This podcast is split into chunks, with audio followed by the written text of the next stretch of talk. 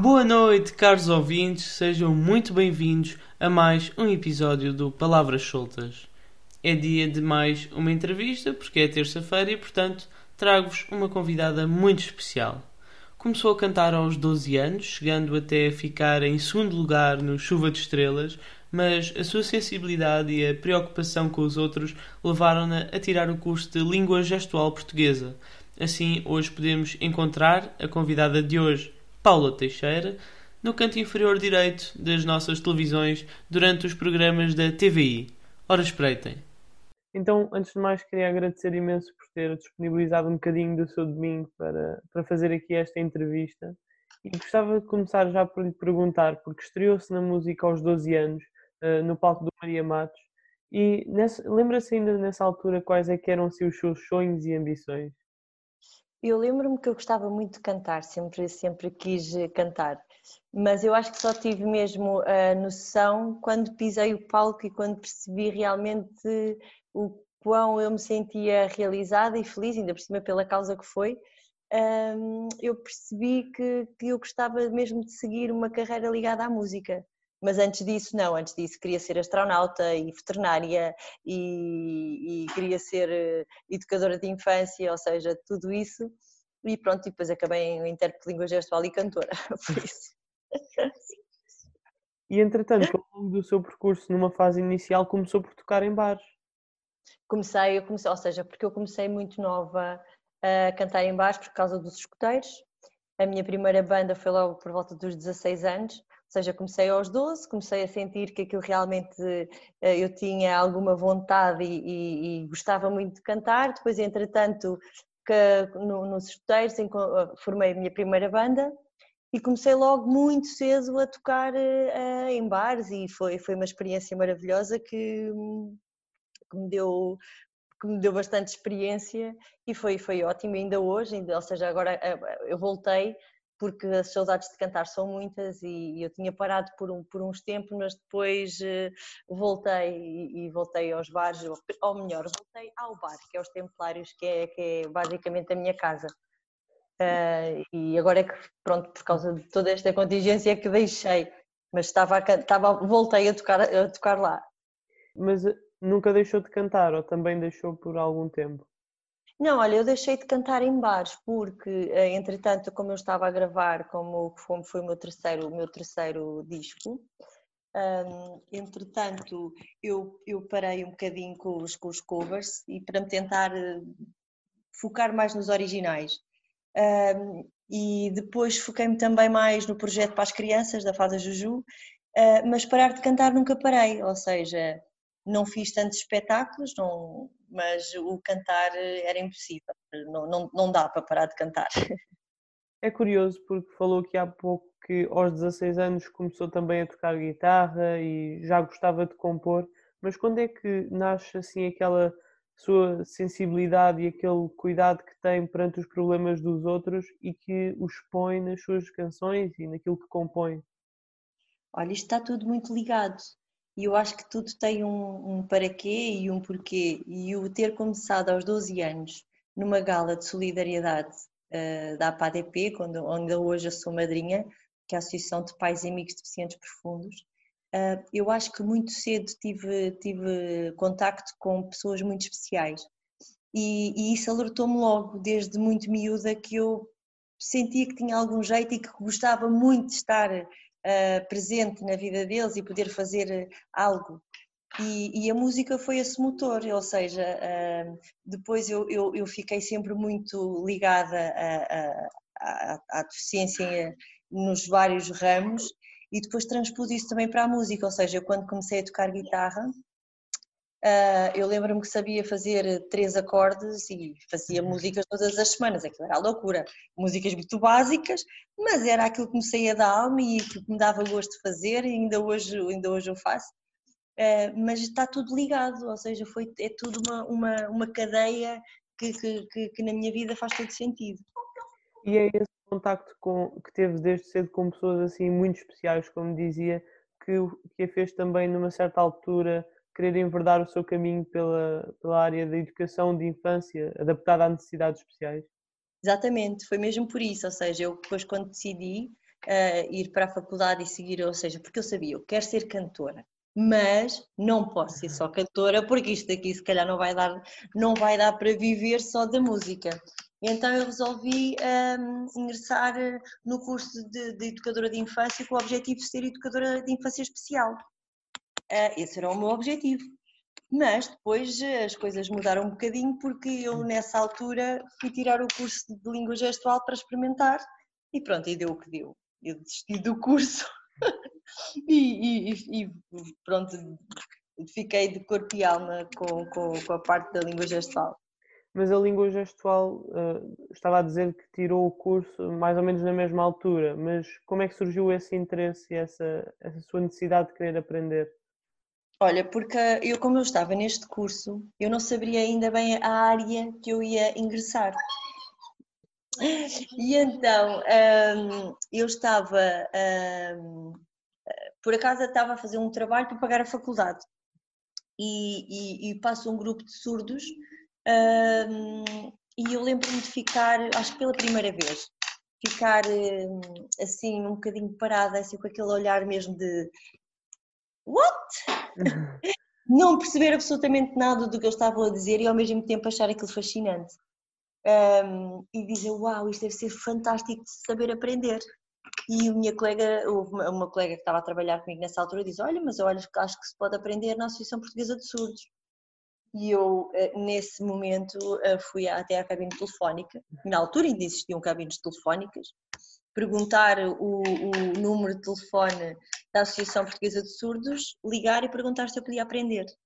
Na altura não era muito frequente, é mais, era mais pessoas que tinham necessidade de aprender, ou, ou familiares de pessoas surdas, ou pronto, alguém que tivesse necessidade de, de, de aprender a língua gestual. Eu fui mesmo por, por, por curiosidade e fui, uh, marquei uma, uma, uma reunião para ir lá saber como é que, como é que se poderia aprender e depois lembro-me de, de, ser uh, um, de ser uh, quando eu cheguei estar uma intérprete a traduzir tudo o que eu estava a dizer e tudo o que o surdo me estava a dizer a mim e eu olhei e disse uau, isto é incrível isto é incrível e pensei, bem, isto, isto é como, como se diz quando eu for grande quer ser assim, quer ter Sim. esta profissão e então eu automaticamente fui, fui me inscrever no curso e foi uma paixão assolapada.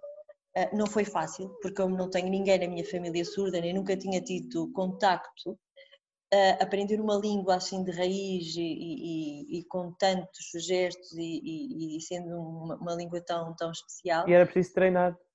E preciso treinar, era preciso ter, ou seja, tu aprendias, mas depois tu não tivesse com quem praticar, Exato. aquilo acabava por ser. Uh, esquecias-te, não é? E então eu tive, tive algumas dificuldades, mas pronto, não desisti, fiz o, o, os cursos básicos e depois tirei o curso de, de intérprete na própria associação e, e, tive que desistir do curso de educação especial, porque não dava para conciliar. E tudo isto passa-se assim por volta de que anos?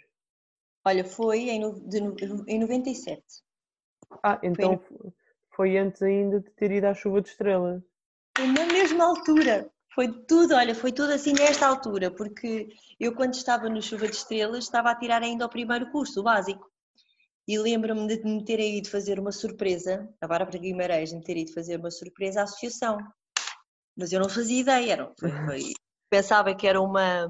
Estavam-me a dizer que ia lá uma jornalista falar com os alunos para, para saber quando é, porquê que estavam a aprender língua gestual. E eu lembro-me de estar super nervosa e queria pelo menos dizer aquela, aquela frase bem feita, não é? E, e quando a Bárbara Guimarães entra, nem sequer associou a chuva de estrelas. Estava tipo, esta é a jornalista, eu tenho que fazer boa figura. Até que depois ela me disse, tu estás no chuva de estrelas. E eu, pronto, fiquei, tipo, caiu uma ficha e eu, uau! Pronto, foi tudo nessa altura. Por isso foi em 97, 98, 99, foi quando eu tirei o curso uh, foi quando eu fui ao Chuva de Estrelas e, e depois foi esta reviravolta, mas foi tudo em 90, entre 97 até 99. E o, o, próprio Chuva de Estrelas também foi toda uma aventura. O Chuva de Estrelas foi a loucura. não ter voz, porque tu, tu chegaste, chegaste a saber desse, desse, desse episódio? Cheguei assim por alto, muito por alto. Pois foi, foi, foi muito dramático. Porquê? Porque eu cheguei à final, estava no Coliseu, não é? E eu já estava adoentada. Na semifinal eu já estava adoentada. E depois chegou o grande dia da final do Chuva de Estrelas. E uh, eu lembro-me de nós estarmos a fazer uma a chegada do Coliseu, tínhamos ido para um barco e aquela aragem toda deixou-me, uhum. olha. E então lembro-me de estar a fazer o, o check sound à tarde e, e, e, de repente eu ficar sem voz. Estava a cantar e, e a voz falhou, uh, como agora. A voz falhou uh, e eu fiquei, fiquei completamente uh, em pânico. Fechei na casa de banho, tranquei-me na casa de banho. e depois lá me conseguiram acalmar, deram-me todo o tipo de mesinhas possíveis e imaginários. Um, e depois teve que ir lá um médico dar-me uma, uma, uma, injeção de, de, de, cortisona e depois disse-me, agora não cantas até entrar em palco.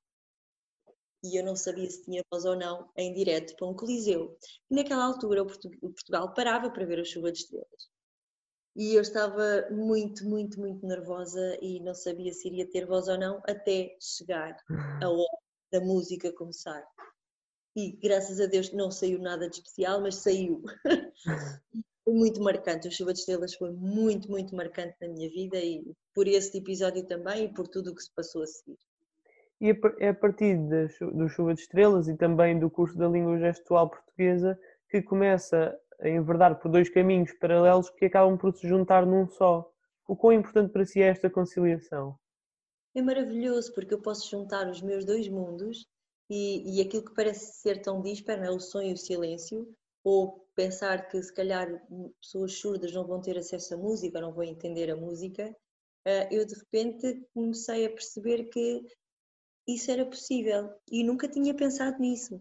Foi uma coisa que nunca me passou pela cabeça, mas foram os próprios surdos, por causa do chuva de estrelas. Me perguntavam o que é que estás a cantar. E eu dizia, um, If I could reach higher. Tentava cantar e depois tentava passar para português e de português passar para a língua gestual. Se eu conseguir chegar.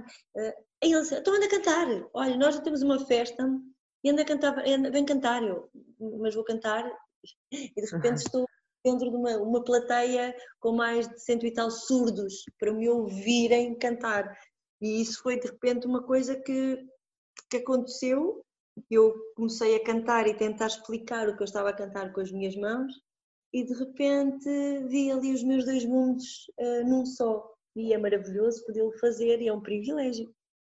E qual é que é aquela reação de quando, por exemplo, nesse caso, alguém que é da comunidade surda, ou seja, não tem a capacidade para sequer ouvir uma música, chega até si e diz: Eu gostei de ouvir cantar, por exemplo? É muito engraçado. Eu tenho uma surda, eu, eu, que é uma das minhas grandes amigas, que disse: Pai, olha, tu hoje cantaste muito melhor. Muito melhor. Sim, sim, senti, eu senti, tu hoje, pá, tá, tá, foi muito.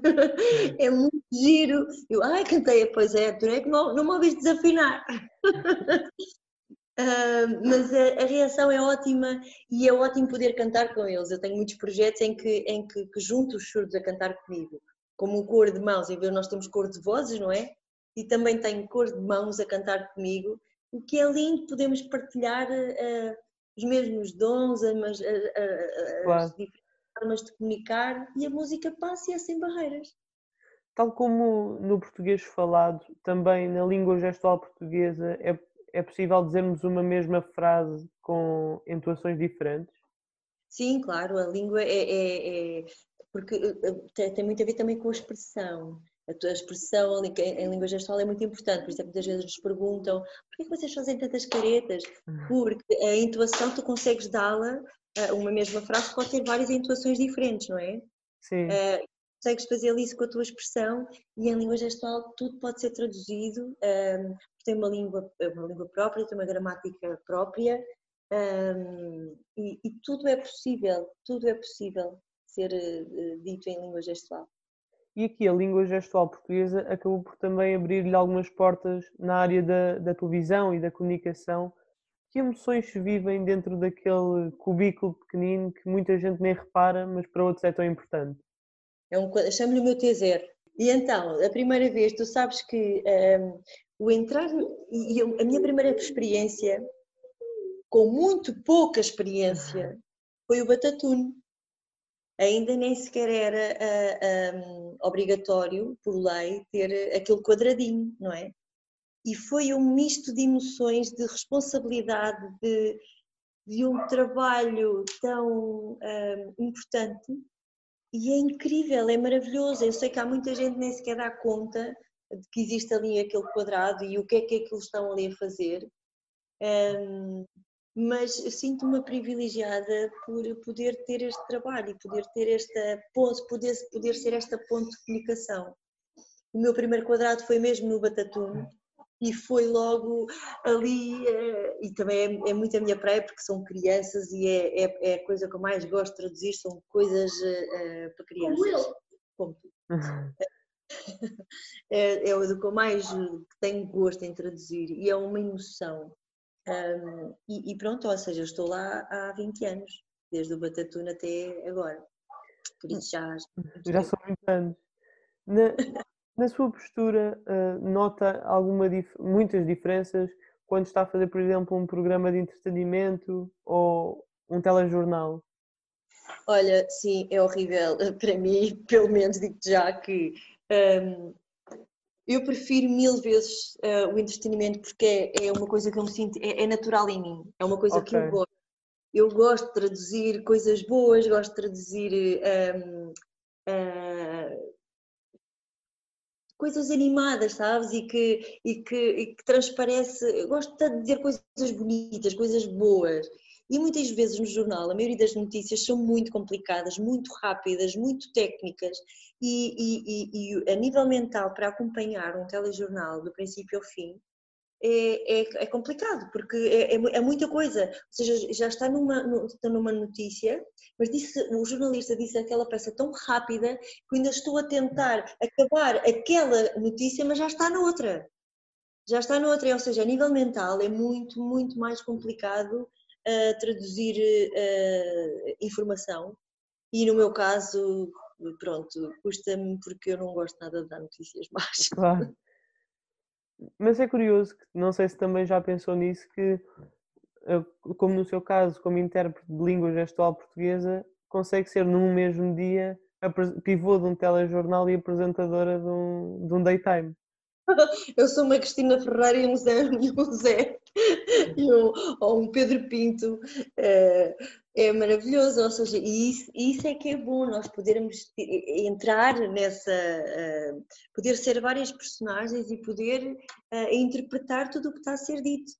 É, é, é muito bom. É claro que um, há notícias que, pronto, eu não gostaria nada de ser pivô, não gostaria nada de ser intérprete, não gostaria nada de, nada de estar ali. Para terminarmos aqui a, a, nossa entrevista, eu vi uma vez que numa, numa conversa com a RTP dizia que na vida to, todos temos um propósito e é que nada aparece por acaso.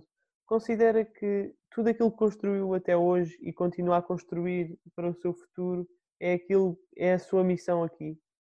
Sem dúvida. Eu acredito tanto, tanto, tanto nisso. Nada acontece por acaso. Eu ter começado naquela gala aos 12 anos influenciou toda a minha vida. Eu toda a minha vida me liguei a, a coisas que realmente eu sei que, que, que, me identifico e sei que eu posso fazer a diferença e luto por isso. Eu sou um bocadinho chata às vezes em, na luta, às vezes não são lutas minhas, mas eu adopto-as como minhas.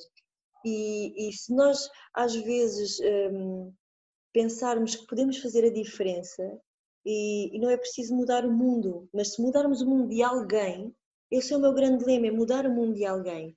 Tu já consegues fazer a diferença na vida dessa pessoa ou nessas pessoas. E é isso que eu, que eu pretendo fazer o resto da minha vida. E, e nada acontece por acaso. E, e, é, e é muito bom podermos acreditar nisso e, e lutarmos por isso. E a verdade aqui é que também acabou por juntar aquele que é o seu mundo, a música, um pouco ao mundo dos outros. É verdade, o mundo é, o mundo é apenas um. Se nós conseguirmos incluir cada vez mais pessoas, uh, muitas mais podem fazer claro. parte, entender, uh, partilhá-lo, porque um, sozinhos é uma chatice. E pronto, terminamos aqui a nossa conversa. Espero que tenha gostado deste bocadinho. Cara, és muito simpático, gostei muito de conhecer. E aqui terminamos mais uma grande entrevista, desta vez com a cantora e também intérprete de língua gestual portuguesa Paula Teixeira. Espero que em casa tenham gostado desta conversa e já sabem que em breve estou de volta para mais entrevistas.